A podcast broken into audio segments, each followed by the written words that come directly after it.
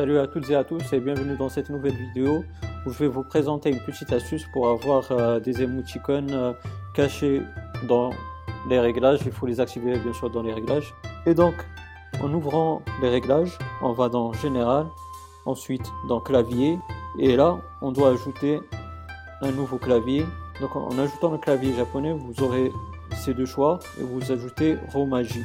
Et puis, euh, par exemple, on va se, diriger vers les notes. On va cliquer longuement sur le globe là en bas pour choisir le clavier japonais.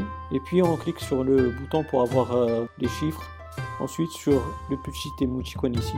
Et voilà, vous avez un long choix d'émoticônes, comme vous pouvez voir.